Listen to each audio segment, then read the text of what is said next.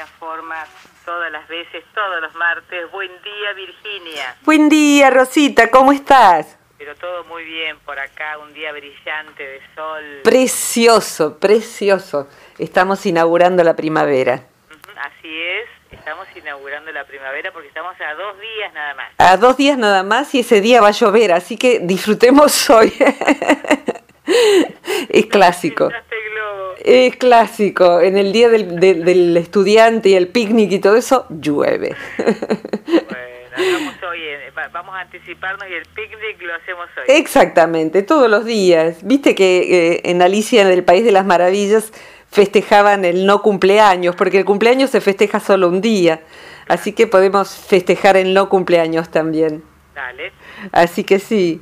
Hagamos de cuenta. Hagamos de cuenta, hagamos de cuenta. Ya, ya mira, eh, con tantas cosas que pasan en el mundo, poder eh, disfrutar eh, de, de, estar en contacto con toda la belleza que nos rodea y, y con gente que es cariñosa y con ideas que pueden ampliar la conciencia. Para mí es a diario leer, mirar una conferencia, eh, creo que disfrutar del conocimiento es un disfrute exquisito del alma, porque es conocimiento que, apunta a que la vida sea más lúcida, ¿no? Y mejor, más sensible a lo que vale, vale la, pena, pero sobre todo a lo que vale la alegría. Así que de eso se trata. y les cuento a todos, les propuse, y hola a todos, por supuesto, le propuse a Rosita Em, hablar de, del inconsciente. Eh, la columna se podría llamar de muchas maneras. Eh, una sencilla sería eh, tu amigo el inconsciente, nuestro amigo el inconsciente.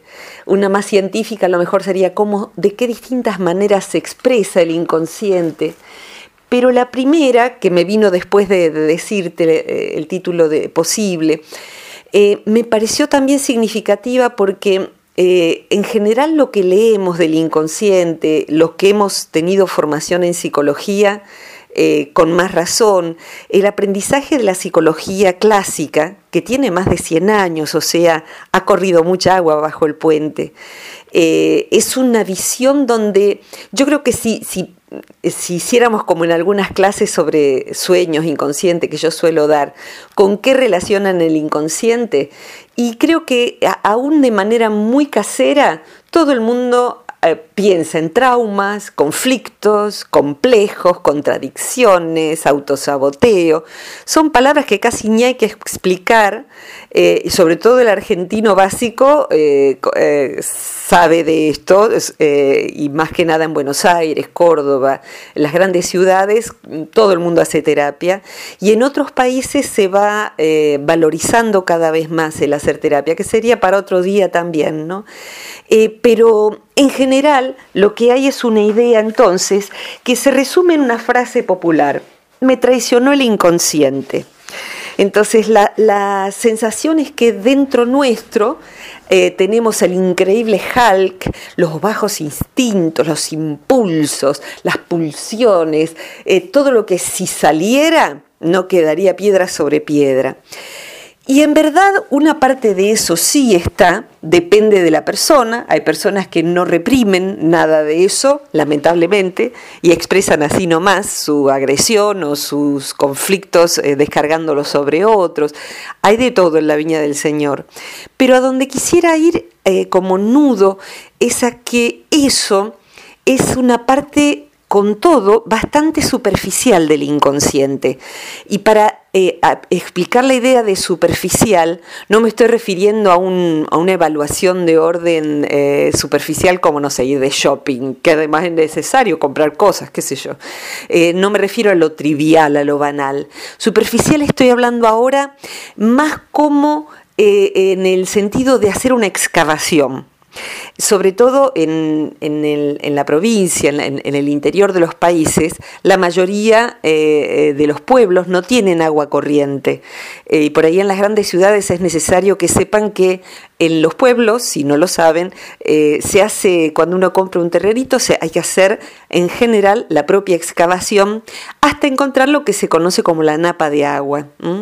Hay varias napas de agua y hay que encontrar una napa limpia limpia no solo de, vertientes cloacales, eh, y por algo estoy diciendo esa expresión, sino también de, arenilla, hay agua que está más profunda y esa es la más transparente. Acá tengo en mi casa el privilegio de regar con ese agua, porque se riega directamente con la bomba. Entonces administro el agua con prudencia y cada vez que eh, enciendo la canilla, enciendo la bomba y sale el agua de la canilla, veo que eso sale de es la sangre de la tierra, ¿no? La entraña de la tierra. ¿Por qué estoy hablando de esto si estoy hablando del inconsciente? Porque en verdad todo lo que sea traumas, conflictos y todo lo que he mencionado, sería como una napa más eh, superficial. Y en esa napa superficial, si hiciéramos una, eh, una, excavación con pala. Cuando yo era chica, la excavación que se hizo en mi casa de la infancia fue con pala, no había todas las trepanadoras mecánicas que hoy existen. Así que había uno o dos hombres fuertes que cavaban a veces 30 metros bajo suelo. Y hay veces en que uno allí encuentra inclusive pequeños hallazgos arqueológicos. Eh, y esto también sucede con el propio inconsciente. De alguna manera se le ha comparado al trabajo del terapeuta como el de un arqueólogo, que va encontrando piezas antiguas a medida que va ingresando en la interioridad del inconsciente. Entonces, bueno, allí sí encontramos traumas, encontramos conflictos, encontramos cosas que en la infancia quedaron como una astilla también encontramos antiguos modos de ser, eh, que eh, en la verificación de hacer un pozo, a veces es, en, la casa de mis padres se encontró un, par de muelas que deben haber sido de un animal prehistórico porque eran inmensas y se deshacían, ya una vez sacando la tierra se deshacían. Entonces, eh, a medida que nos adentramos, hay todo eso hay también aguas contaminadas de las cloacas en nuestra propia interioridad pero no solamente de las cosas que hemos vivido en el pasado, gente tóxica, parejas maltratadoras, eh, bullying en la escuela, trabajos traumatizantes, carencias y dolores de la infancia, sino que lamentablemente las aguas cloacales de nuestra interioridad también se alimentan a veces de información. Uno enciende la radio, enciende la tele, se mete en las redes y hay veces en que lo que uno come con la mente, con lo que uno alimenta al inconsciente, es eh, con algo que es eh, depósito cloacal. Eh, y en verdad em, eso es algo que podemos vigilar para que no nos pase, podemos estar atentos a qué información dejamos ingresar. Hay veces en que no tenemos más remedio, según el lugar que uno ocupe, el trabajo que uno haga, eh, pero otras veces sí podemos elegir qué dejamos ingresar, porque una parte ingresa por la conciencia, pero otra parte ingresa eh, sin darnos cuenta, subliminalmente decimos. La palabra subliminal es muy importante en esto que quiero decir. Liminal es el límite de la conciencia. Entonces, en mi conciencia, cuando uno entra a casa, por ejemplo, uno ve sus cosas, los objetos, los olores, eh, su casa, la familiaridad de su casa. Pero una casa que está decorada con objetos tristes, con objetos que nos regaló gente que ya ni siquiera nos vinculamos o no quisiéramos vincularnos, objetos que nos traen malos recuerdos, olores que no son una bienvenida, desorden. Todo eso, por más que uno vaya derecho a sacarse la ropa que ajusta, los zapatos y comer algo de la heladera, todo eso ingresa, no es una buena bienvenida. Y si convivimos con eso, ese entorno también tiene un olor cloacal, si me permiten la metáfora poco glamorosa. Eh, entonces, eso eh, es eh, en forma subliminal, ingresa al inconsciente y da una sensación de poco bienestar. Por eso construir entornos que sean una buena sensación, impliquen una buena sensación, se le llaman en esta psicología entornos eutímicos, es decir, que inconscientemente inciden para que esa emoción, tengamos una, buena emoción, un, bienestar en el lugar donde habitamos. A veces, aunque sea nuestro escritorio en la oficina, nuestro consultorio, pero tiene que ser un, entorno lo más cuidado posible en lo inmediato. Proporcionarnos a nosotros mismos un entorno amable, si quieren una palabra más sencilla. ¿no? Eh, y volviendo a las napas, eh, la napa más importante del inconsciente es el agua clara que yace en el fondo. Y hoy en día la psicología, al tomar conocimientos de Oriente, eh, y subrayo la palabra Oriente, conocimientos muy serios, no son superficiales, no son los, de, los que más se divulgan. En Oriente se ha investigado la psicología, suelo decirlo, de entre 2500 a 5000 años antes de Cristo. O sea, es una antigua psicología. Eh, y mm, esa psicología investigó un inconsciente que reúne inclusive el concepto de espiritualidad. Son psicologías de monasterios que van desde lo más sutil de la espiritualidad a las emociones más grosas, más, más densas que tenemos, porque se entendió que para poder llegar a lo más sutil de uno mismo, Teníamos que despejarlo de lo más grosero de sí, las emociones más primitivas, el enojo, el fastidio, la ansia de dominio, el ansia de dominio, el anhelo de tener más objetos o de controlar a los demás. Todo eso está en el inconsciente, pero es un inconsciente más primitivo, más bruto. Más adentro está la delicadeza de otro inconsciente y su núcleo decía el gran psiquiatra suizo Carl Jung, siguiendo tradiciones de Oriente que él bien conoció, el núcleo del inconsciente, nuestro eje, lo principal de nuestro inconsciente, es lo que llamamos en esta psicología sí mismo, la porción del todo, aquello que uno ve asomarse en los ojos de un bebé, de un animalito, esos ojos inocentes, a veces de una persona muy mayor y que ha llegado a sabia, eh, de una persona transparente. Allí se asoma el sí mismo todavía no obstruido, todavía no lleno de aguas cloacales, es el agua limpia. Y el propósito entonces de una psicología que tenga en cuenta que ese agua existe es guiarse a sí mismo a través de herramientas concretas a poder navegar esas aguas, a poder regar el propio jardín con esas aguas, a beber de ellas. Y los terapeutas, los psicólogos que tenemos en cuenta ese inconsciente, le ayudamos al paciente a que cuide su dieta eh, emocional para que no se llene de aguas cloacales, a que aprenda que cuando se refiere a sí mismo, por más que haya traumas complejos y conflictos, eso no es su esencia. Su esencia es más honda y el resumen que sacamos de esta visión del inconsciente es este. No importa lo que te haya pasado en tu vida, no importa cuántos hayan enterrado basura dentro tuyo, porque hay veces en que no nos tocó otra, sino que eh, estamos llenos de esa basura. Uno puede tomar una pala y limpiar el terreno, y alguna de esa basura se vuelve compost, se vuelve fértil, se vuelve un abono. Entonces, la inteligencia emocional de una persona, y debiera ser la de su terapeuta también, es convertir la basura en algo reciclable, sea abono o algo para hacer otra cosa, eh, pero en principio sacarla del propio suelo. Eso por un lado. Y por otro, no importa lo que la vida haya generado en uno o provocado en uno, siempre hay una parte intocada. Y ese es el núcleo del inconsciente.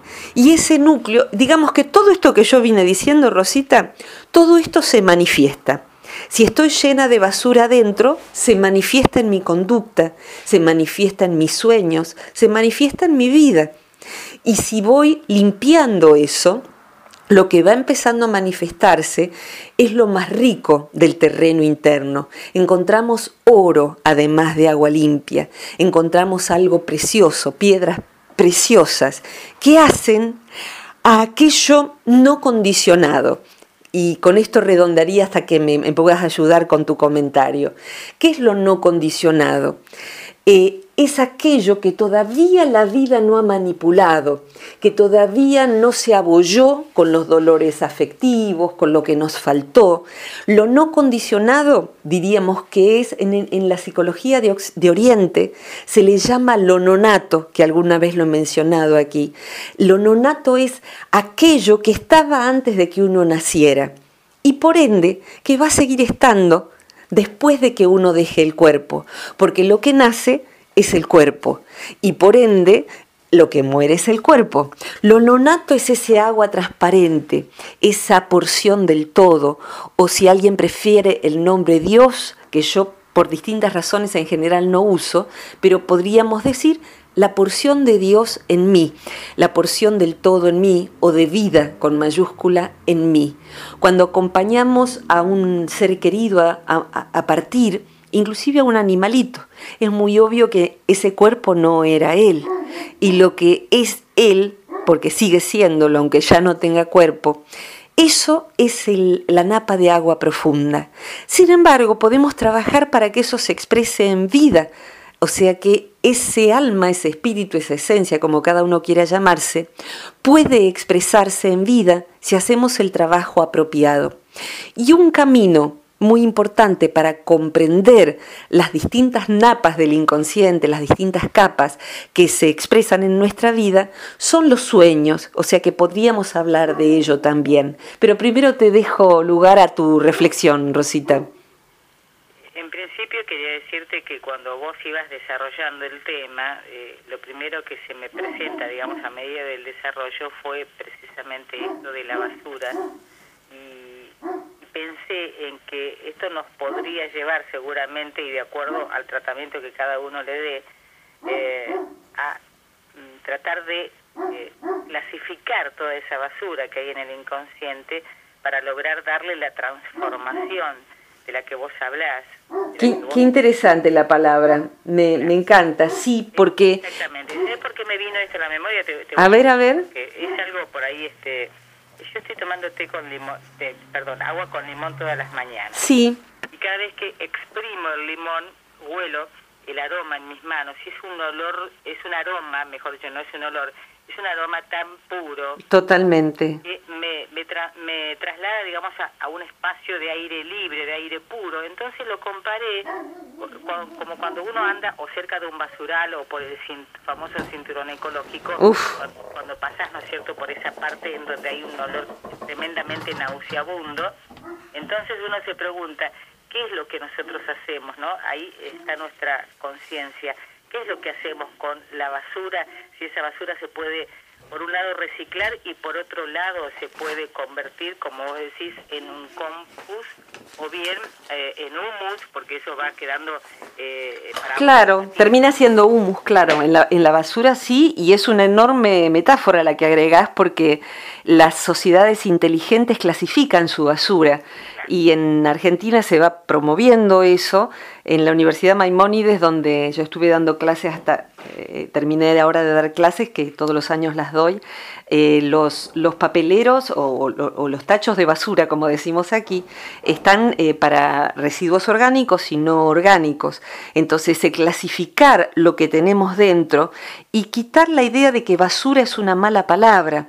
En verdad, eh, los basurales son una mala palabra. Aquí cerca hay una escuela primaria al lado del basural, que huelen los chicos eso. Entonces, los basurales ya no debieran existir. Pero ¿cómo vamos hacia adentro nuestro? Ser uno mismo un basural significa no haberse puesto a trabajar en clasificar la propia basura y decir caramba, con todo este plástico que tardaría siglos en degradarse, se hacen ecoladrillos hoy en día, se hacen viviendas, son viviendas térmicas además. Es decir, que nuestra falta de inteligencia no es solamente producir un exceso de basura, sino no saber darle un uso apropiado. Una persona que, siguiendo la metáfora, tenga en su haber eh, dolores muy graves, porque ha sido abusada, porque ha padecido bullying, porque ha padecido el exilio, el campo de concentración. No sé, yo he conocido gente que ha padecido todo tipo de cosas en tantos años de haber sido terapeuta. y siempre me maravilló el hecho de que esa persona supo hacer algo interesante con eso. O sea, la diferencia no está dada por personas que les han pasado cosas y otras que no ni siquiera entre aquellas que les ha pasado cosas más graves y otras menos graves, porque honestamente he visto, y creo que todos hemos visto, personas que les han pasado pequeñas cosas y ya se hacen un mundo y sienten que no pueden ser adultos con vidas constructivas o felices, no pueden hacerse cargo de sus vidas porque su papá no le miró lo suficiente o porque no su mamá eh, trabajaba cuando eran chicos o porque se separaron o por lo que fuere. En verdad, mucho de lo que consideramos traumas irrecuperables dentro nuestro carecen de la perspectiva apropiada. O sea que ni siquiera son traumas tan graves. Son graves para uno, pero está bueno tener esa perspectiva. Y otras veces, en cambio, hay personas que han pasado devastaciones completas, catástrofes. Yo tengo alumnos en todo el mundo, porque trabajo online, vos lo sabés, y en este momento tengo alumnos en México que están recuperándose de los terremotos y que vienen a clase y durante el día se recuperan su casa, sus familiares, su barrio, eh, pero siguen con sus vidas y siguen procurando sacar fortaleza de todo eso. Entonces, diríamos así, dentro del inconsciente hay un mecanismo que eh, yo fui eh, describiendo a medida que fui trabajando con, en docencia acerca del inconsciente, fui armando mi propio mapa. Me río diciendo es el mapa Gawel del inconsciente, porque viste que cada uno que encuentra un mapa de algo le pone su nombre. Bueno, en verdad es un poco egoico a veces, pero otras veces deslinda responsabilidades, es decir, yo pienso así, otros a lo mejor no. Mi mapa del inconsciente, el modo en que internamente lo concibo y lo he estudiado en todas las escuelas psicológicas sistémica, cognitiva, hay un transgeneracional, el inconsciente y nuestros ancestros. Diría así, hay un, eh, el mapa es que lo que ingresa a nuestro inconsciente, el inconsciente tiene la suficiente inteligencia y además la función primordial de digerir eso. Es como comernos la vida y digerir eso. De modo que cuando ingresa algo doloroso, ausencias o ejecuciones de algo doloroso hacia nuestra persona, nuestro inconsciente sabe cómo elaborar eso, decimos los psicólogos. Esto es igual que digerir. Y en esa elaboración, eh, imaginen todos, por favor, como si lo que ingresase fuese algo pinchudo y rojo, ¿eh? rojo como solemos eh, señalar lo que es conflicto, ¿no? las zonas calientes, las zonas rojas. Bien, ingresa siendo algo conflictivo, doloroso, penoso. Sin embargo, el inconsciente va trabajando sobre ello y esto se verifica muy claramente en ciertos tipos de sueños. Y digamos que el rojo primero se va convirtiendo en violeta, ¿eh? estoy nada más que siendo metafórica. Y eso va siendo menos pinchudo, menos dañoso. Y eso violeta termina por convertirse en algo redondito y azul o como una estrellita azul, si lo metaforizamos. Azul, ¿por qué? Porque sería ya un recurso. Lo que antes fue un dolor, ahora es un recurso. ¿Recurso para qué? Recurso para ser más fuerte, para ser más sensata, más prudente, en síntesis uno, un poco más sabio. ¿En dónde hace pie la sabiduría? En los documentales que uno vio, y eso es una parte mínima. Es importante, pero es mínima. En la educación es muy importante, pero todavía no es todo. eso es conocimiento, pero la sabiduría es conocimiento hecho carne. Entonces, el poder trabajar sobre los dolores que hemos tenido nos vuelve una persona llena de recursos, que podemos brindarlos a la comunidad, pero también articularlos en nuestra vida cotidiana para tener una vida mucho más bonita. Tengamos o no pareja, tengamos o no hijos, tengamos o no familia inclusive. Hay veces en que alguien ha perdido ya su familia. La vida feliz no depende eso. Le pediría a Romina que anote de qué depende una vida feliz, eh, porque es un tema también. Pero ahora yendo hacia el inconsciente, eh, depende de que uno trabaje sobre sus contenidos internos para que no estorben. En Oriente, fíjate, en el Zen, a ese nonato, a esa, al alma, al espíritu, se le llama también autonaturaleza inobstruida. Es decir, que uno ha trabajado en esa naturaleza primordial para que pueda expresarse en la vocación, en el modo afectuoso que uno tenga de ejercer su emocionalidad, en las elecciones de vida que uno vaya haciendo. Los psicólogos de distintas mm, vertientes, siempre solemos decir que los sueños son una vía preferencial hacia el inconsciente. ¿Por qué? Porque durante el día nos comemos la vida y durante la noche lo que sucede es que las opiniones que el inconsciente tiene para darnos sobre nuestra vida y aquello que emerge de la elaboración que el inconsciente esté haciendo de viejos dolores y de lo que ha sucedido ayer, se expresa a través de sueños, 20 a 40 sueños por noche. ¿Podemos recordarlos? Algunas personas no, pero lo que les pasa allí es que les falta entrenarse para recordarlos. Eso se puede aprender. ¿Podemos comprenderlos? Sí, para eso no hace falta ser un especialista en psicología. Sí haría falta para comprender los sueños de otro y trabajar con ellos, porque es tocar algo delicado y nunca sabemos bien qué. Pero para trabajar con nuestros sueños no hace falta ser psicólogo. Lo que hace falta es querer escucharlos, querer recordarlos, tener las herramientas apropiadas y tener herramientas para poder dilucidar ¿Qué me quiso decir el inconsciente con este sueño que se repite, con haber soñado un sueño donde hay solo mujeres o solo varones, con haber soñado con gente que hace muchísimo que no recuerdo, con tener una pesadilla que cada tanto se presenta, con tener sueños que luego se cumplen, por ejemplo. ¿Qué significa eso y cómo puedo yo hacer algo con eso? Tener sueños en donde uno eh, se angustia a sí mismo, el inconsciente nos angustia para poder de algo de lo que no nos estamos dando cuenta. Entonces, es tan vasto, tan rico, tan interesante eh, el universo onírico y a través del inconsciente, curiosamente, a través de los sueños, lo que vamos es familiarizándonos con la inteligencia, el modo de expresar la inteligencia que el inconsciente tiene. No es la única manera, hay muchas otras. Y la primordial es hacer de la propia vida, dicen los orientales, un arte, o sea, que, ser artistas de la propia vida. Eh, ¿Un arte en qué sentido? En que sea lo más armónica posible, en tener una bella vida. Y eso es bellos vínculos, bello el lugar en donde uno esté, por humilde que esté, bellos sentimientos, bellos pensamientos y eh, una bella sensación de sí, una bella sensación de sí. Y eso se, para poder llegar a ello, no hace falta bajar de peso, aunque sea saludable. No hace falta eh, tener distinto el cabello o haber tenido más favorable genética. Tener una bella sensación de sí, inclusive hay veces en que no la tiene gente que es modelo, que es perfecta físicamente y que tienen vidas súper exitosas.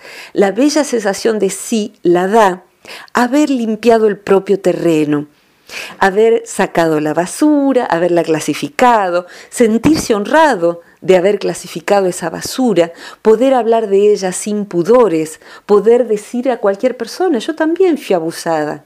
Y, eso no significa que yo tenga que padecer eso o eh, lo que fuere, o a mí también me equivoqué en la elección de pareja, o a mí también me... Esto, poder hablar de la propia historia sin que uno sienta que fue un estúpido o que está mancillado y sucio porque le ha tocado vivir una situación tóxica o muchas de ellas. Entonces, eh, lo que uno puede ver son personas que tienen vidas más bellas, aquellas que han trabajado con lo que les tocó vivir. Básicamente eso.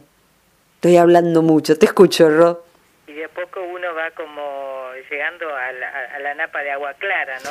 Exactamente, exactamente. ¿Y cómo se manifiesta esa napa de agua limpia, clara? En principio la persona es más diáfana, es más diáfana, está más frecuentemente independientemente de lo que le suceda, hay una parte de sí que a lo mejor está preocupada o sufre o está en duelo, pero hay otra parte de sí que pondera la vida, la valora, se vuelve mejor decisor, se dice, capaz de tomar mejores decisiones para sí. ¿Por qué? Porque no está tan enroscado con, con el pasado, y porque también tiene menos síntomas. Los síntomas también son una expresión del inconsciente. Vos viste que uno eh, acá en el campo se clava una astilla, eh, una espina, y lo que el inconsciente, lo, perdón, bueno también, pero lo que la piel hace, lo que el cuerpo hace, es generar pus.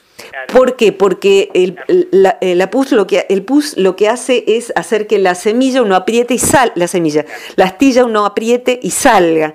Eh, en verdad el inconsciente cuando genera síntomas está haciendo lo mismo. El síntoma nos está avisando de que hay una astilla clavada en nuestro inconsciente y que necesitamos sacarla para luego limpiar la herida y que se cicatrice. Eh, todo lo demás es maquillaje psicológico. Uno eh, puede hacer eh, tal cosa o no sé, ir a gimnasia rítmica y tener, estar en, en forma y ponerse en Tinder y no sé cuántas cosas más. Pero si el síntoma que se manifiesta en uno es elegir una pareja equivocada, no importa lo que haga, de la superficie que va a seguir sucediendo. ¿Cómo va a dejar de suceder? ¿Cómo va a dejar de suceder el miedo irracional, los síntomas psicosomáticos en donde el cuerpo se manifiesta, el insomnio, lo que fuere? Y bueno, una, en buena medida se va a solucionar si uno con ayuda de alguien que sea un buen arqueólogo, toma la palita y empieza a sacar, a veces es ayuda también de otros, entre varios, uno trabaja con eso que le ha pasado, y despeja la zona y donde antes era un basural hay una preciosa huerta, porque se ha usado bien el compost y porque se ha usado todo lo que era no biodegradable para hacer las, verjas, por ejemplo, de esa huerta. Eh, y se va encontrando inteligencia emocional inteligencia emocional. Y allí el inconsciente se puede expresar en una manera creativa de vivir. Y creativo no es eh, ser pintor o escritor. Creativo es eh, el modo en que uno tiene vínculos interesantes, en que uno aprovecha el tiempo de manera creativa. Creativo es cocinar, creativo es hacerte una limonada a la mañana, porque otra persona se exprime el limón y está haciendo otra cosa y se intoxica con las noticias, y vos te has detenido a oler el perfume del limón y a tomar conciencia de que le estás dando algo saludable a tu cuerpo y estás haciendo eso por vos además. Es un gesto de autocariño, de autocuidado tan valioso. Entonces, eso, ¿no? Eh, a fin de cuentas, eso. Eh, prestarle. Hay, hay, un autor que se llama Sam King, que podría extenderse esto a, distintos aspectos del inconsciente, pero él mencionó esto respecto de los sueños. Los sueños son como las personas. Si, si uno no les presta atención, se van. Y si uno les presta atención, se quedan. Entonces, ¿qué implica eso? Que para que el inconsciente a lo largo de la vida eh, vaya siendo una huerta, un jardín, eh, se necesita que uno le preste atención. Es una atención cariñosa, no es una atención obsesiva. Ahora, alguien podría estar escuchando y decir, eh, pero yo tengo 50 años, 60 años, 70, 80, 30, ya me separé dos veces, tengo 40, no sé, ya he hecho un montón de desastre con mi vida. Eh, no importa eso, ninguna importancia tiene eso. El, Brother David Steindl-Rast, que es un monje que yo quiero mucho y que cada tanto viene a la Argentina y tiene 91 años ahora, él dice lo mismo que dicen en Oriente porque tiene instrucción de, psicologías de Oriente. Comienza donde estás. Entonces no es el día en que yo tenga, el día en que pueda, el día en que viaje a Buenos Aires entonces, o el día en que viaje a la capital de mi ciudad, porque acá... Eh, y no, eh, eh, ahora es donde estás, con lo que tenés. Donde estás es en ese trabajo que uno tiene, inclusive en esa pareja que uno tiene, en esa casa, porque si va a haber un cambio, es mejor que sea a partir de tomar conciencia de dónde uno está parado. Entonces comienza donde estás es hacer un relevamiento del terreno. Entonces el terreno está ahí, tengo que hacer el pozo con la pala, ahí donde está mi terreno, que no es el del vecino. Y les puedo asegurar, después de haber trabajado con todo tipo de personas, ricos y pobres, y estropeados y menos estropeados, y lindos y feos, y gordos y flacos, y altos y bajos, eh, todos sufrimos. Todos sufrimos, no hay otra. Y ese sufrimiento se traduce en algo que eh, puede ser un motor. ¿Un motor para qué? Un motor para hacer una vida interesante y creativa. Simplemente es prestarse atención del modo apropiado, no de un modo egocéntrico, de un modo que revuelva y uno esté todo el tiempo lamiéndose las heridas. No, de un, es eh, eh, revisar para resolver revisar para resolver, para ir limpiando el terreno. Si no, hay terapias que son a veces, o, procedimientos internos que uno hace, que es, imagínate vos, ¿no? Como si uno cavara con la pala, encuentra un botellón de plástico, una dentadura postiza, andas a ver de quién, no sé qué cosas, eh, y uno lo saca, después lo vuelve a poner y lo vuelve a tapar. Entonces, sí, claro, alguien puede haber dicho, bueno, sí, Virginia, yo ya hice terapia, no me sirvió para nada. Y a mí también he hecho terapias que no me sirvieron para nada. He contratado plomeros que no han sabido resolver, albañiles. Entonces, no se trata de si alguien que hizo su trabajo lo hizo mal, se trata de buscar a quien lo haga bien, eh, si, si de terapia se trata, ¿no? Que siempre la recomiendo, vos sabés, y ahora que no soy terapeuta, mucho más. Virginia. sí, Rosita decirte, figuras en, mi mente. Por un lado, mm, ¿te acordás la canción El reparador de sueños? Totalmente, sí, sí. Sí, es el inconsciente el reparador de sueños. Los sueños reparan, claro que sí. Bonita, bonita. Después pasala, así como no. Preciosa es. Y por otra parte, digo, el éxito, eh, tener una vida exitosa no significa tener una vida ideal. No, no, en absoluto. En absoluto. Em, el ideal en general es una inspiración, como lo son las utopías, como decía Galeano, hasta que se vuelve un impedimento. Entonces el, ideal inspira. Lo que eh, la sabiduría indica es que no se trata de tener una vida ideal, sino una vida rica, interesante, creativa. Y en esa vida creativa uno se va dando cuenta de que eh, ayudar a otros es parte de que la vida sea rica, interesante y creativa. En algún área, brindar un servicio a través de tener esa vida, aunque más no sea, no sé, recibiendo a alguien en casa que está en, mal estado, no sé, que, que necesita una palabra, ocupándose cariñosamente de la vida, de los animales, de la sociedad en la que vivimos. Eh, uno puede ser un reparador de sueños ajenos también. Y todas las casi todas las mañanas, eh, siempre como sugerencia, perdón, del arranque, digo, uno tiene que utilizar el ingenio para hacer que nuestro día sea altamente provechoso. Sin duda que sí, sin duda que sí. Y cuando empezaste a decir de la mañana, se me ocurrió que a lo mejor ibas a preguntar, eh, pero es parte de cómo hacer para recordar los sueños. Y yo les invito a que busquen en internet, hay un blog que hace rato que no lo actualizo, pero que tiene mucho material de esta mirada del inconsciente, que se llama Inteligencia Onírica. Así que ahí van a encontrar bastante material gratuito. Y como siempre en el sitio del Centro Transpersonal, de Buenos Aires, allí dentro de los audios hemos ya, hablado de, sueños, del inconsciente, y eh, hay, hay un sector de material gratuito en donde van a encontrar mucho de esto, mucho de esto. Eh, y bueno, serán bienvenidos y nos volveremos a encontrar en una próxima, que siempre es divertido encontrarme contigo aquí y con todos. ¿eh? ¿Qué tenés planeado en esta proximidad, en la inmediatez? Mira, en lo inmediato así, eh, ah, va a haber, eh, en octubre va a haber un curso online que es para toda persona interesada en estos temas, que es sobre la comprensión de los sueños. Son dos meses, es con material didáctico, se trabaja en grupo, se trabaja con los sueños de los participantes. Eh, y después hay otras cosas que voy a estar haciendo en otros países.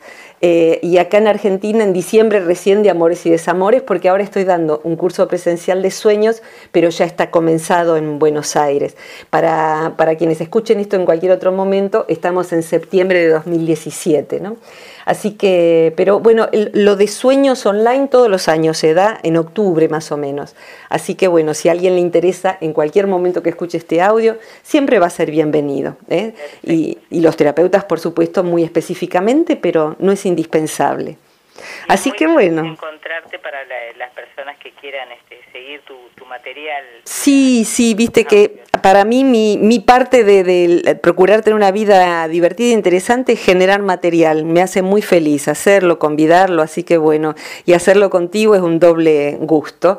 Así que bueno, te dejo un abrazo inmenso para vos y para todos los que siguen esta columna. Gracias, Virginia. Muchos cariños, Rosita. Hasta la próxima. Cariños a todos. Beso grande.